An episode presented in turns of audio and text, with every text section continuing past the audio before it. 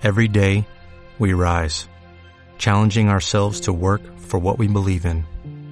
At U.S. Border Patrol, protecting our borders is more than a job, it's a calling. Agents answer the call, working together to keep our country and communities safe. If you're ready for a new mission, join U.S. Border Patrol and go beyond. Learn more at cbp.gov/careers. En España hay una oligarquía de partidos. Todo es falso. No hay democracia. Franco ha muerto. 30 años haciendo creer a los españoles que a la muerte de Franco vino la democracia. Guardar lealtad a los principios que informan el movimiento nacional. Juro por Dios que se crea, pueda creerse nadie que en España ha habido un solo minuto de democracia. Sistema democrático de convivencia sea una vez más un paréntesis en la historia de España.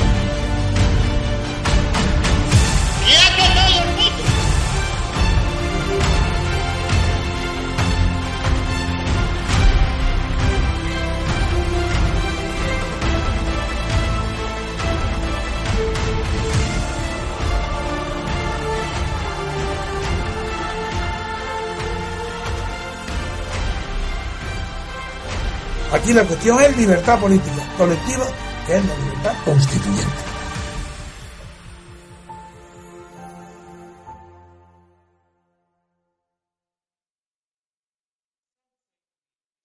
No queréis admitir vuestro error. Hablo ahora del pueblo que vota, de todos los, de la clase dirigente, de los profesionales, abogados, médicos, catedráticos, universidades. Os habéis equivocado todos por cobardía. No quisisteis ver la verdad, que un pacto con la dictadura produce corrupción. En el año 76, 77, cuando se estaba discutiendo la Constitución, publiqué 62 artículos en una revista Reporter explicando esas mismas ideas, diciendo que la Constitución española no era democrática, que lo que se estaba haciendo era un engaño a las fuerzas democráticas, que había un pacto, porque los pactos se pueden hacer pactos sobre cuestiones no esenciales, pero pactar sobre lo esencial, que es la democracia, si renunciar los partidos democráticos a la democracia, por tal de dejar de ser perseguidos y de conquistar las libertades, era tan escandaloso que yo no podía resistir ese, esa, ese, ese, tema y me, me, me, encontré solo. Es decir, no solo ante los partidos eh, y, y, la clase política, sino que en el pueblo, intelectuales, eh, amigos, no había nadie que pudiera compartir mi, ni comprender mi posición. No quisisteis ruptura democrática los españoles. No quisieron los partidos romper con Franco. No quisieron seguir la estrategia de la ruptura democrática y siguieron el pacto. Era republicana. Por ejemplo, o sea, yo no entendía por qué tenía que venir el rey. Y me parecía una estupidez soberana. Y una serie de cosas, ¿no? Yo era más rupturista, sí. En la, en la pelea contra el régimen, eh, los jóvenes sobre todo, éramos profundamente rupturistas porque todo fue la traición a la honradez, pero a la, primero la honradez mental. ¿Por qué estáis 30 años, partidos comunistas, partidos socialistas, toda la oposición, diciendo que es imposible vencer a la dictadura si no se, si no se rompe con ella, para que después, en un día, cambiáis de opinión? ¿Por qué me dejasteis solos, toda la oposición, toda la pelota junta, todos los partidos políticos, toda la gente que estaba dedicada a la política en España, clandestina o semiclandestina, ¿por qué abandonasteis la ruptura democrática cuando habíais firmado en mi despacho un compromiso de ruptura democrática y a los 15 días os pasáis a pactar con el rey designado con Franco, el presidente Suárez, jefe de la Falange, España está rota por la traición vuestra de los dirigentes políticos. ¿Cómo era? Ruptura. Ruptura era lo, era lo guay y lo otro era como pactar. Reforma, reforma. reforma, eso, la Ruptura, reforma y la reforma. ruptura. Eso. Y lo que tenemos es la reforma. Santiago Carrillo decide imprimir un giro definitivo e histórico a la estrategia que el Partido Comunista de España ha venido manteniendo durante 40 años. Santiago Carrillo plantea con toda crudeza a sus dirigentes que el partido va a empezar a marchar, ha empezado ya a marchar en realidad por el camino político que ha trazado el presidente Adolfo Suárez. Pacta con la dictadura, el Partido Comunista. Y de ahí nace, ¿quién? ¿Podemos? Garzón, ¿qué es esto? ¡Qué vergüenza! aceptando la monarquía de Franco, aceptando participar en las instituciones. Ha sido desplegada para la rueda de prensa una bandera española, roja y gualda. Después de la primera alegría me llevé mi primer gran disgusto, que fue cuando lo de la bandera y, y lo de la realeza. Estábamos poniendo las flores en la caseta y tiré las flores y me fui a mi casa. La nuestra era otra bandera muy distinta. La nuestra era roja, amarilla y morada. ¿Dónde está esa bandera? ¿Eh, compañero? ¿Dónde está esa bandera? Porque no la veo por ningún lado. He dicho que te tranquilices. Que no me sale de los huevos tranquilizarme. Entérate de una vez. Yo no sé dónde estabais todos vosotros en el franquismo, pero sí sé muy bien dónde estaba yo. Yo me tuve que marchar de España para poder comer. Y junto con otros compañeros nos costó Dios y ayuda levantar una célula del PC nada menos que en la Renault. Y cuando volví a España quería comerme el mundo. Y cuando la dirección del partido empezó a decir que sí a todo, que sí a todo, que sí a todo, por contentar a los militares, yo me la tragué cuadrada. Los siete puntos de la oposición que dibujan el campo político moderado de cualquier país democrático de Occidente dejan, sin embargo, definitivamente de lado las dos cuestiones que nunca hubieran sido aceptadas por el gobierno. Una, la vieja exigencia de que se pregunte a los españoles si desean monarquía o prefieren república. El acuerdo global de la oposición opta implícitamente por no cuestionar la monarquía como forma de Estado para España. Y dos, la constitución de un gobierno provisional que garantice unas auténticas elecciones libres. La oposición admite implícitamente que sea este gobierno el que convoque las elecciones siempre que cumpla las condiciones enumeradas. Y se podía haber hecho esa ruptura. No se hizo y entonces ahora hay algo que yo no sé si pertenece a la filosofía o a la metafísica, que es cómo se ensambla una dictadura con una democracia, para que las dos convivan al mismo tiempo y tengamos el régimen del 78. Es algo que no me entra, no me entra en la cabeza. Primero también, cuando Carrilla acepta la democracia, acepta el, régimen, ¿no? Pues los, los comunistas recibimos una cantidad de palos impresionante, ¿no? Si el Partido Comunista no va a las elecciones, no hay legitimación de la reforma y hay ruptura. y el ejército... habían pasado por ventanilla todos los demás. Claro, aunque hubieran pasado todos los demás.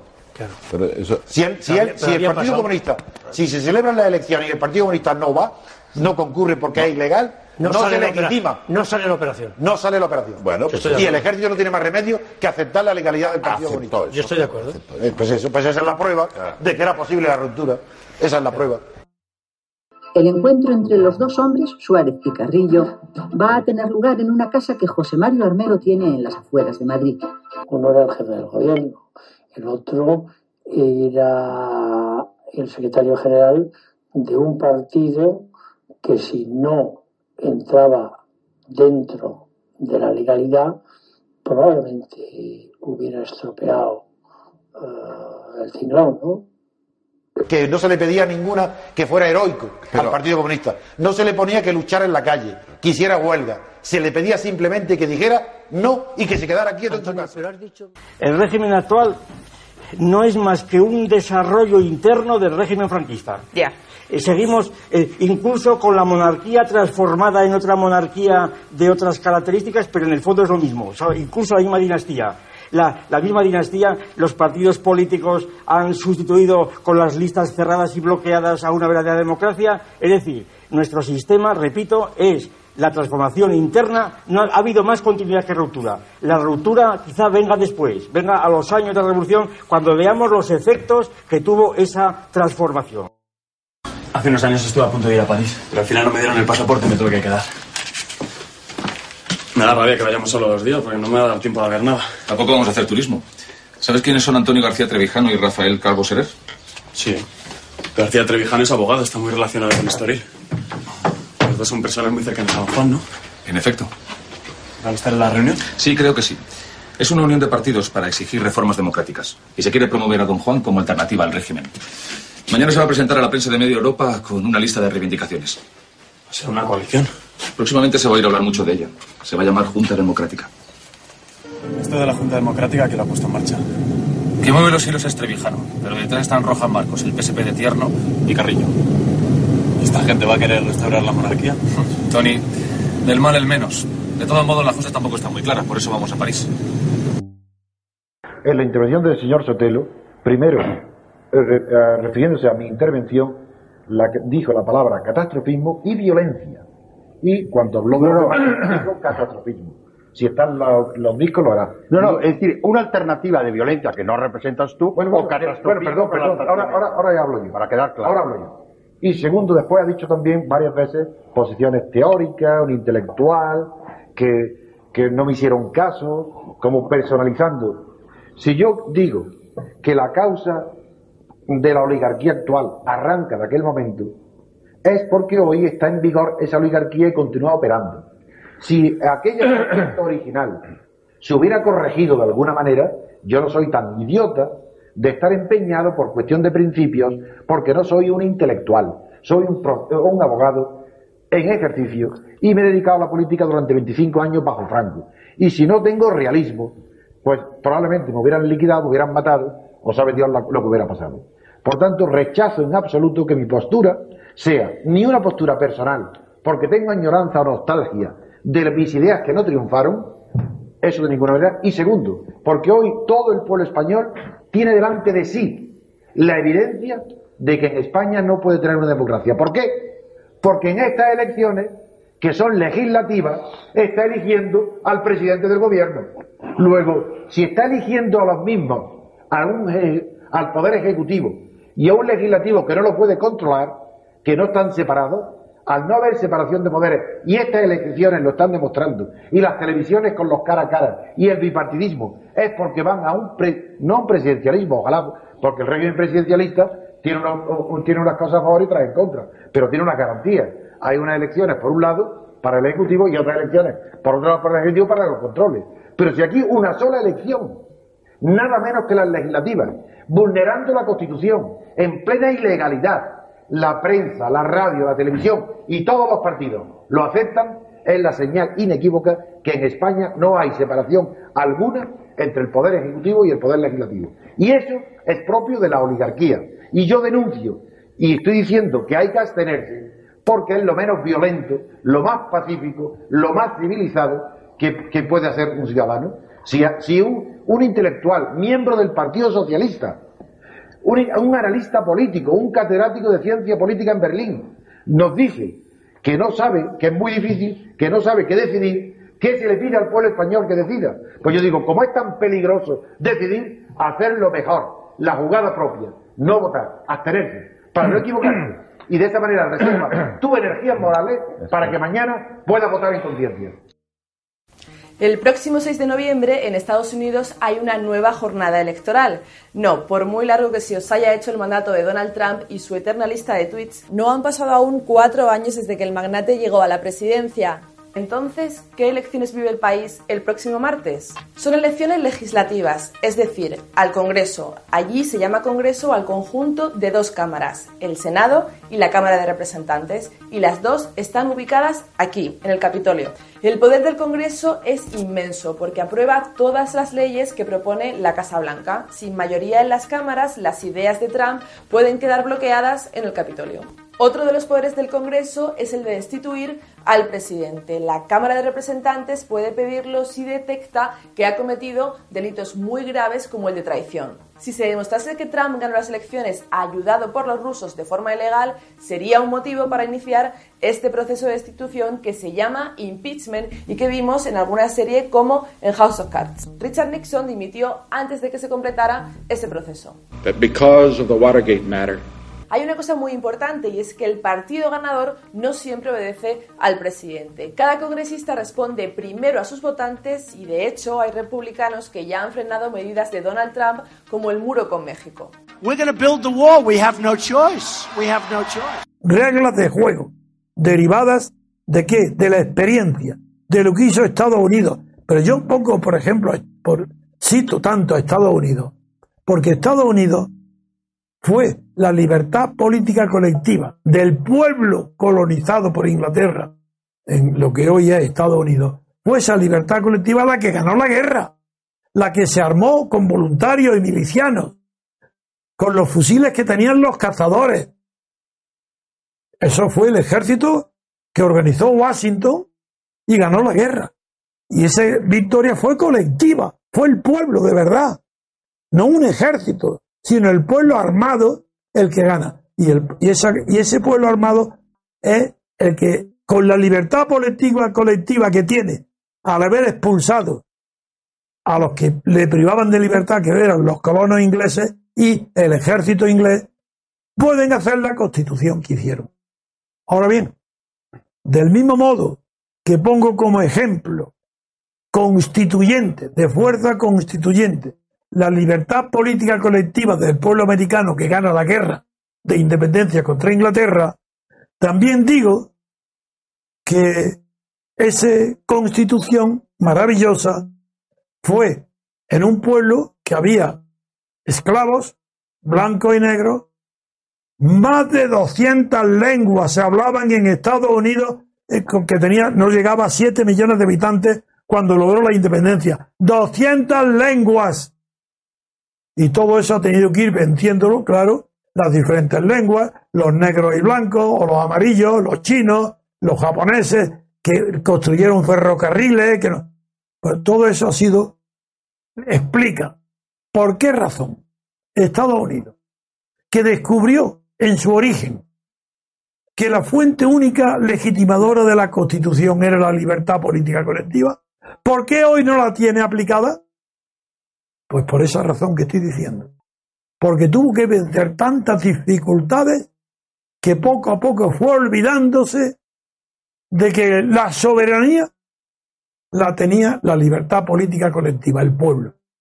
Y fue mediante enmiendas la que fue recordando a los constituyentes que había cuestiones nuevas que tenían que ir siendo incorporadas a la Constitución. Entonces, de manera práctica y pragmática, Estados Unidos ha ido poniendo al día muchos de los problemas que sí deben ser regulados en una Constitución pero no es consciente, Estados Unidos nunca ha sido consciente en sus universidades, ni en su inteligencia, ni en sus filósofos, ni en sus grandes figuras, que las hay muchísimas, no fueron conscientes de que habían descubierto el secreto motor que se llama libertad política colectiva. Y no lo han explotado culturalmente, explotan su imperialismo en el mundo y en cambio no llevan al mundo la libertad política colectiva. Eso pasó con Europa. Vencen los Estados Unidos, imponen en, y ponen unas constituciones oligárquicas y se olvidan que ellos tienen libertad política colectiva y no la imponen en Europa, ni la traen Europa, ni en la Primera Guerra Mundial, con el Tratado de Versalles y Wilson, con el millón de soldados que envió, ni en la segunda que derrotó a Hitler. Ese es el contrasentido de Estados Unidos. Y España no ha conquistado la libertad. Nunca ha conquistado en los españoles la libertad política. En España no hay libertad política, colectiva. Qué raro. ¿Cómo viene el señor Trevijano diciendo que no somos libres, que aquí no hay libertad? Es más, digo, no hay constitución. Es mentira eso de la, que le llaman constitución, no es una constitución. Eso es como las leyes fundamentales del reino de Franco. Eso no es una constitución.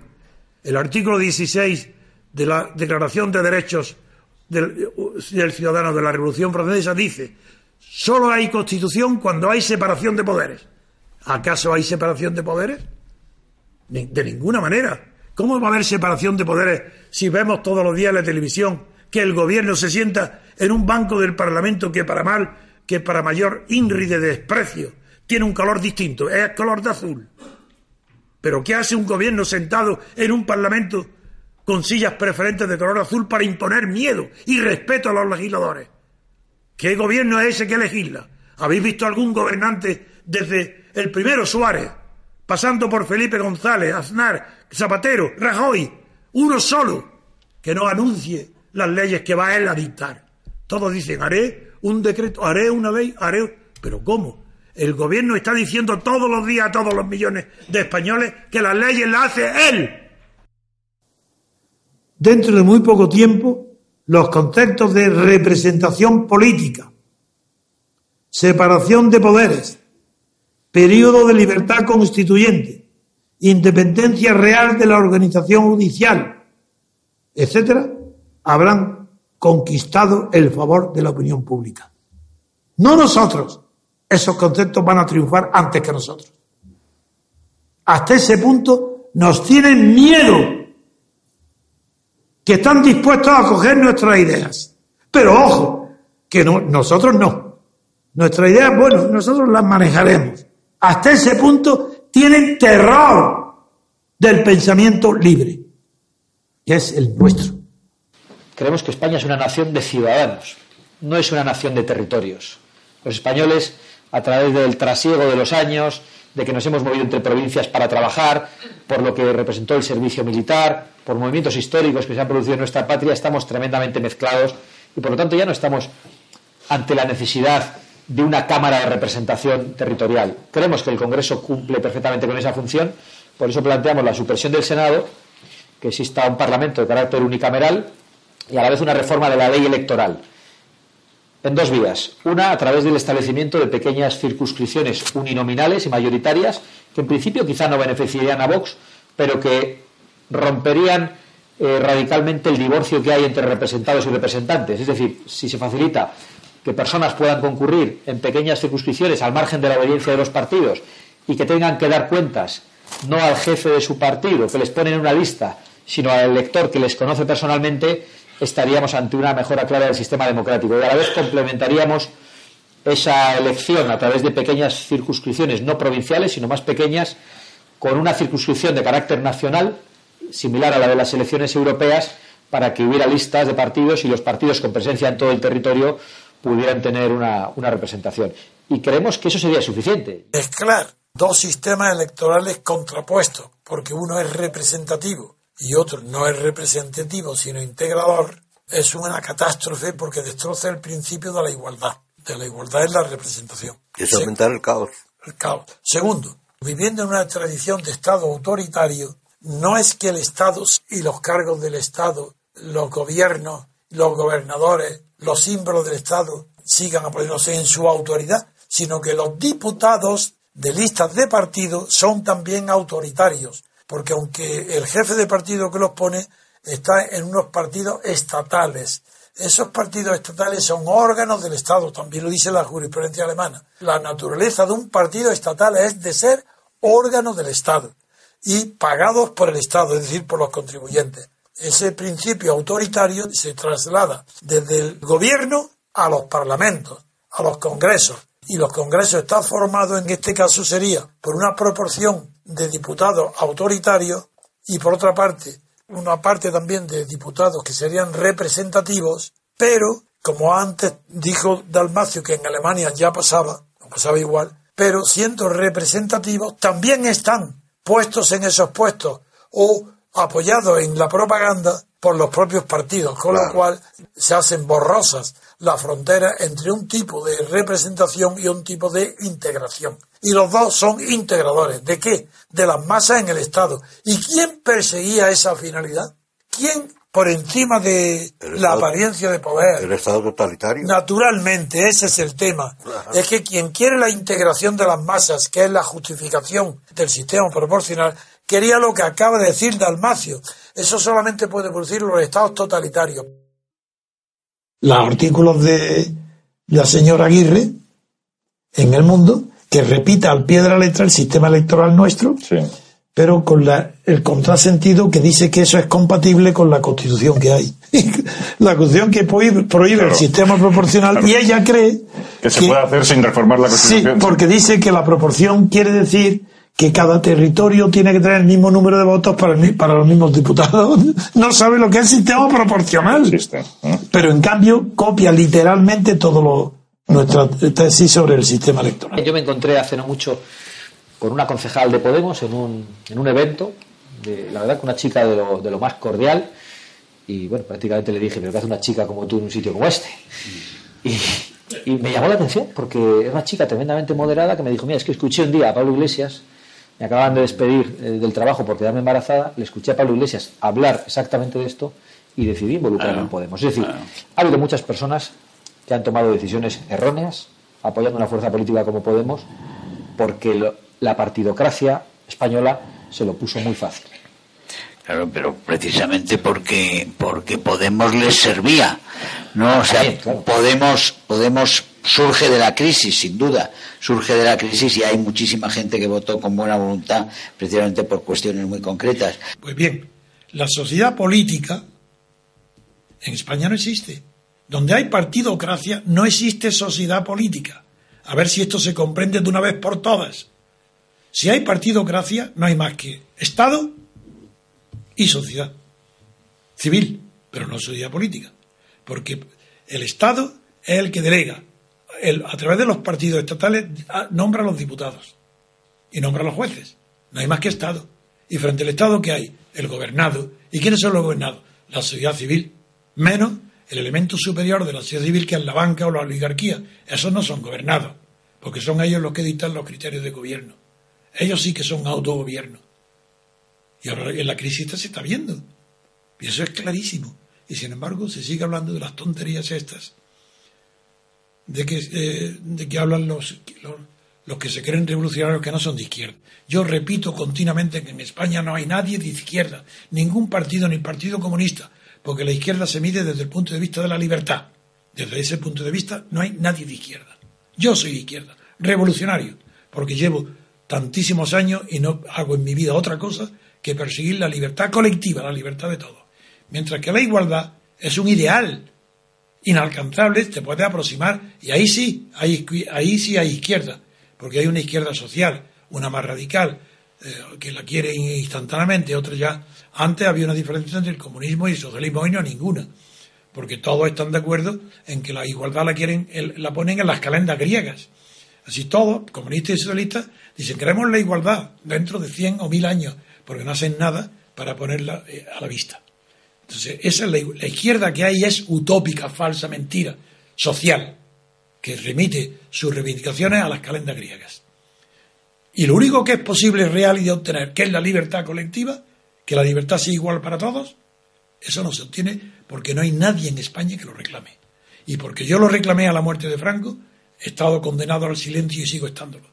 Porque yo pienso exactamente igual que pensaba en el año 77, 76, cuando fundé la Junta Democrática y la Plata Junta.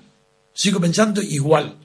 Pero Vox no, aspira a tener eh, un diputado en el Congreso que se llame Santiago Abascal o quien gane las primarias de Vox cuando toque el momento, ni aspira a tener un puñado de diputados en el Parlamento Europeo. Vox aspira a representar una mayoría de españoles. Vox no aspira ni siquiera a sustituir al Partido Popular, eh, concibiéndose como una escisión del PP. Nosotros pensamos que cuando defendemos el imperio de la ley, la separación de poderes, la evolución del Estado de las autonomías hacia un Estado unitario, eh, la rebaja fiscal y la desaparición de algunos impuestos, el control migratorio y la protección de nuestras fronteras. Creemos que estamos llamando a una o, una legislación penal más dura para determinados delitos. Estamos llamando a una mayoría de españoles, unos de derechas, otros no, unos se llamarán liberales, otros conservadores, otros cristianos, otros no se llamarán de ninguna forma, pero creemos de verdad que si somos capaces de resistir y de lanzar este mensaje con coherencia y con claridad durante el tiempo necesario, podríamos representar a una mayoría de españoles. Nuestro objetivo es ese, es ganar las elecciones y ganar por mayoría absoluta, pero sabemos que eso no ocurre de la noche a la mañana. No piensen ustedes que están aquí ante un perturbado que tiene esos sueños para momentos tempranos. Es así. Ese sentimiento de la unidad de España es superior a todos los conceptos, a todas las ideas políticas. Y no es otra cosa la que propongo nada de reforma de la Constitución, salvo que, como el ejemplo que he citado hoy de Dante, nos sirva para saber que si se introduce la unidad de España a costa de la autonomía, votamos que sí. Si se cambia la ley electoral a favor de la representación del que vota, diremos que sí, pero siempre que sean medidas únicas. Que la pregunta no sea, como siempre, que procede del poder, una trampa. Y como eso es imposible, porque sería pedir peras al olmo, es imposible que la naturaleza de los partidos estatales produzca frutos que no estén corrompidos. Imposible. Lo que hay, no hay libertad colectiva. Si hubiera libertad colectiva, podríamos cambiar el sistema. Podríamos convocar referéndum los ciudadanos. Y dirán, ah, pero es que la Constitución dice que si se reúnen medio millón de firmas y además se aprueba por tres cuartas partes de las Cortes y además por tres cuartos eh, del Senado y además con el permiso del rey Juan Carlos, pues se podrá cambiar una coma de la Constitución. Y eso la gente cree que la Constitución es reformable. No, señor, la Constitución no es reformable. En cambio, basta 24 horas de una orden de los alemanes para que se en la Constitución figure las cifras del déficit, lo ponen en el acto. Esa es la Constitución, porque en España no hay poder constituyente, sí lo hay. Lo que no hay, ni, ha habido, ni proceso constituyente, ni libertad constituyente.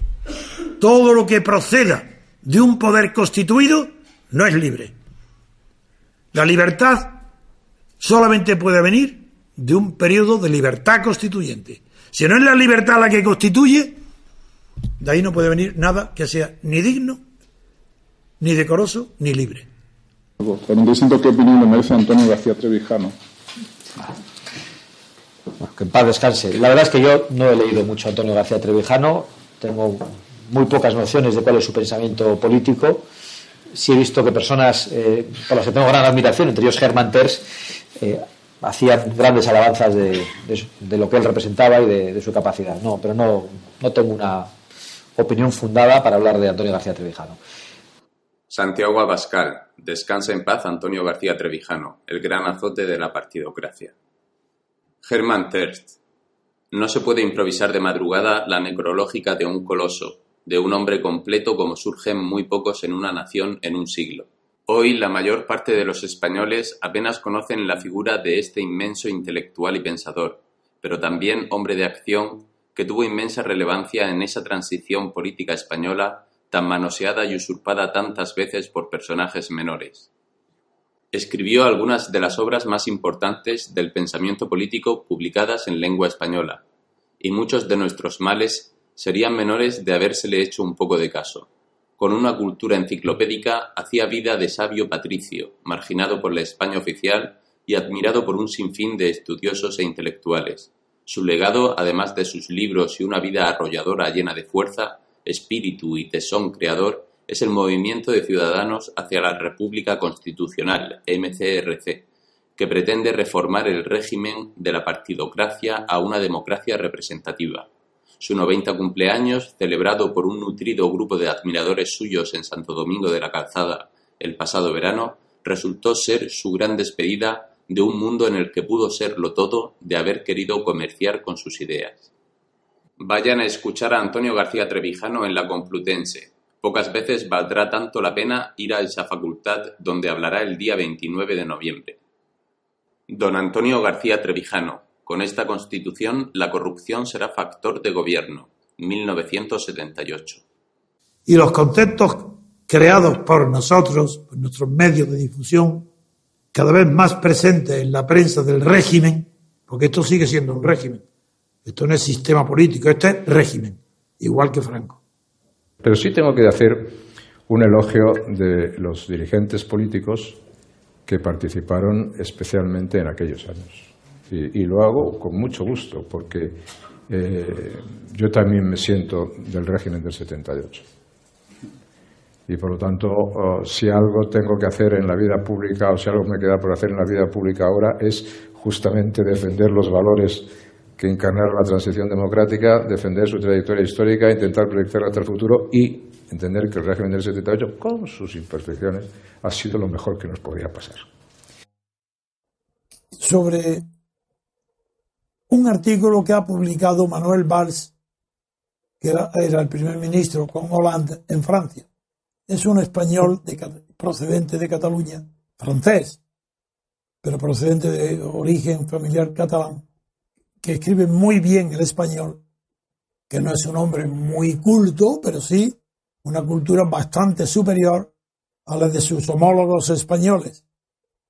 Tiene una cultura eh, bastante mejor que la de Rajoy y la de todos los políticos que hasta ahora han participado en la transición española en el gobierno. No obstante, tener esa cultura superior,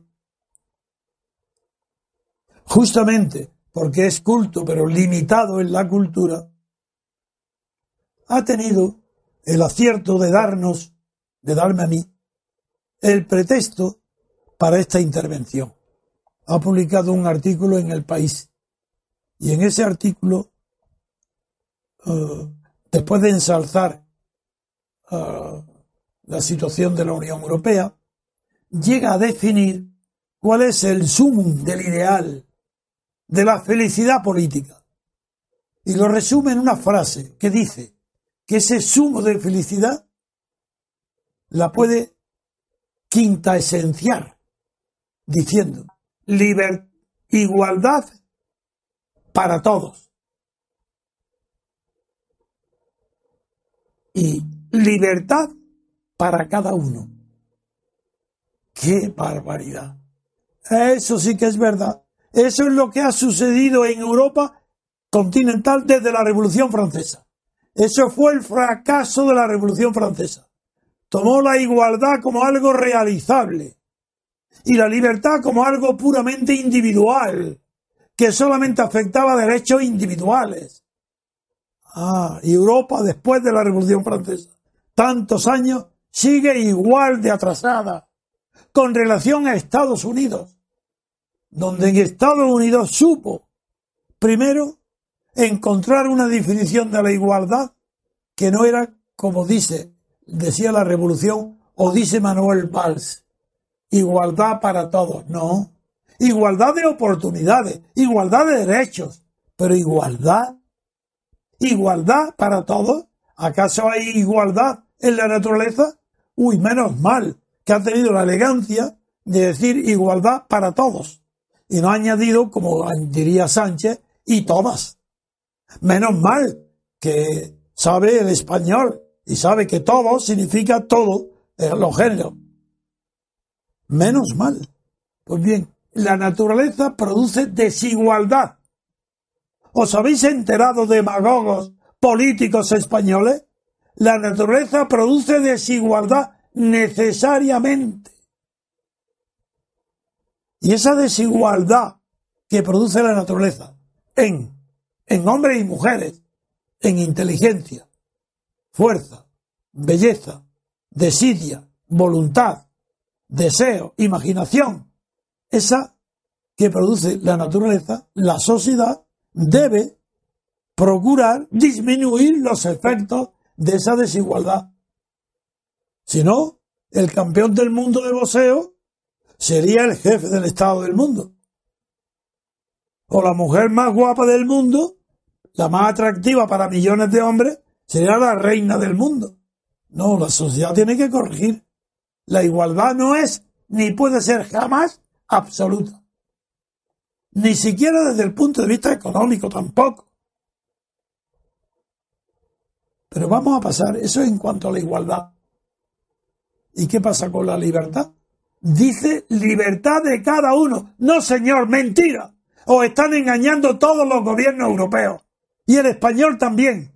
La libertad no es de cada uno, es de todos. Eso a diferencia de la igualdad, que es imposible por naturaleza que sea para todos, la libertad sí. La libertad o es colectiva o no hay libertad para nadie. Habrá vasallaje, esclavitud, ¿Qué? ¿Qué habrá? Caciquismo, oligarquías, pero no democracia. Es mentira. En toda Europa no hay democracia. Porque a diferencia de Estados Unidos, en Europa se constituyó después de la Guerra Mundial como un estado de partidos, partidos estatales. ¿Vosotros creéis posible que pueda haber libertad colectiva en un estado compuesto de partidos pagados por todo el mundo. De manera que los pobres que no pagan impuestos, sin embargo, tienen un partido comunista o Podemos, da igual, está dentro, en el Estado. ¿Y quién lo paga? La banca, los ricos, que paguen los ricos al Partido Comunista. ¡Qué maravilla de justicia! Ah, eso está muy bien. Que los ricos paguen al Partido Comunista. Eso es lo que pasa en España. Que paguen a Podemos, eso es lo que pasa en España. Que paguen a los separatistas, eso es lo que pasa en España. Partidos estatales. Eso es una ignominia. Todos los partidos tienen que ser de la sociedad civil, de la nación. La nación es un concepto distinto del Estado. Y la última guerra mundial, con la crueldad que implicó las monstruosidades de Hitler, Stalin y Mussolini y los demás dictaduras, fue, no fue resultado, como se dice todo, del nacionalismo, no. Fue el resultado de convertir a las naciones en estados, sin separación de poderes. ¿No piden todo estatalismo? ¿Es que acaso Hitler y Mussolini no eran ante todo palabras literales de Mussolini que repite Pablo Iglesias al pie de la letra? Palabra, Mussolini crea la expresión Estado total. Estado totalitario no lo crea Mussolini. Esa es la crítica a los estados fascistas que calificaron de totalitarios, especialmente de Ana Arendt. Pero Mussolini califica de Estado total. ¿En qué se diferencia el Estado total de un Estado que respeta los movimientos políticos y los partidos que surgen del seno de la sociedad civil? Pues muy sencillo. Que el Estado total de Mussolini, de Hitler y de Franco, no, y el de Stalin, cuando es total de verdad, el Estado regula todas las cuestiones de la sociedad civil, incluida la familia, el nacimiento y la raza. Hitler. El racismo es consecuencia de que el partido nazi era totalitario. Stalin es totalitario. Pero en cambio Ana Arendt se equivoca cuando también califica de totalitario a Hitler. ¿Por qué? Porque Hitler no interviene en la familia, sí, para proteger a la raza aria, pero no interviene en la propiedad privada. La prueba es que aquí quien los grandes fortunas de las siderurgias alemanas, Hitler las mima, las cuida. A los Krupp y a esto de, los museos Thyssen, a los Thyssen. Por eso no es, no se debe calificar Estado total más que Stalin. Pero una cosa es que el Estado no sea totalitario, el, el de Franco, y otra cosa es que este Estado, este, el actual, la monarquía española actual, ha suprimido todo esbozo de espontaneidad en la sociedad civil, puesto que la sociedad política no es la que surge de la sociedad civil para llegar al Estado, no, no, no. Sociedad política es aquella que nace en el seno de la sociedad civil, pero enseguida de su nacimiento es bautizada como partido estatal. Ciudadanos y Podemos son partidos estatales. Y el PP, un partido del Estado. Y el PSOE, un partido estatal. pero ¿no os dais cuenta que eso es imposible que sea democracia? ¿Qué importa que en el resto de Europa tampoco lo haya? Pero ¿cómo lo va a haber? Si Alemania e Italia surgen de la reconstrucción que hacen junto con los edificios de un Estado a imitación de la República de Weimar. Con el dinero del Estado pagan a los partidos y eso es lo que copia España. ¿Nos dais cuenta de ese engaño monumental? Ese engaño monumental es el que hoy está padeciendo España y que ha resumido una frase de Manuel Valls. La frase que dice, igualdad para todos. Eso es imposible, eso es una utopía. ¿Cómo va a ser igualdad? ¿Cómo poder igualdad una persona inteligente con una persona menos inteligente? Imposible. O una persona trabajadora y otra vaga. Imposible la igualdad. Eso no puede ser. En cambio la libertad sí. Pero no quieren, porque tienen miedo a la libertad colectiva. Y la libertad colectiva es la que tiene Estados Unidos. No quiero que se copie el sistema de Estados Unidos. Lo que digo es, nadie es libre si todos no, todos los demás no son libres. ¿Qué creéis? ¿Que Rajoy es libre o Sánchez es libre o Pablo Iglesias? De ninguna manera. ¿Por qué? Porque yo no soy libre. A mí me tienen prohibido la libertad de palabra en todas las televisiones, en todos los periódicos importantes, en todos los medios. Y yo no es que sea muy importante, yo soy una persona pero me pongo como ejemplo. ¿Por qué me tienen tanto miedo? ¿Por qué no me invitan a la televisión a la 1? para que yo diga allí la verdad, cómo se hizo la transición española, quién hicieron el pacto, quiénes son las cuatro o cinco personas que tienen este control, por qué el diputado de Estado no representa a nadie que le vote, que representa al jefe de partido que lo pone en la lista.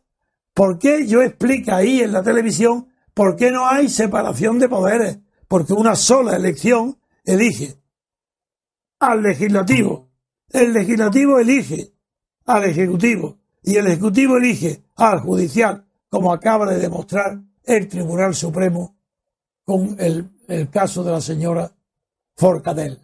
Esto es lo que quería comentar, que el señor Manuel Valls inocentemente, ingenuamente, ha confesado el fracaso de la Revolución Francesa y el fracaso total de Europa. ¿Qué importa? Claro que se recompone de la guerra, de los daños que sufrió la guerra. Claro que habrá un, un aumento del nivel de renta. Ya veremos las deudas, si algún día tendrán que pagarse. Pero ya veremos. Pero este señor se equivoca. Porque la libertad no es para cada uno. Si es para cada uno, no se llama libertad, se llama privilegio. La libertad o es de todos o es un privilegio de algunos. Y eso es lo que ha dicho él. No quiero hoy más que decir esto. Que gracias al señor Valls por habernos dicho con tanta claridad que en Europa ni hay igualdad para todos y que la libertad para cada uno es verdad. La que hay es la que cada uno puede tener. Es decir, los que tienen poder social o poder político, pero no todo el mundo. Yo no tengo libertad. Y que me digan, que me digan todos los que se abstienen, porque no pueden votar a ningún partido estatal, porque eso es votar la servidumbre voluntaria. Yo no quiero ser voluntariamente siervo. Si tengo que serlo, que sea forzoso, pero no voluntariamente.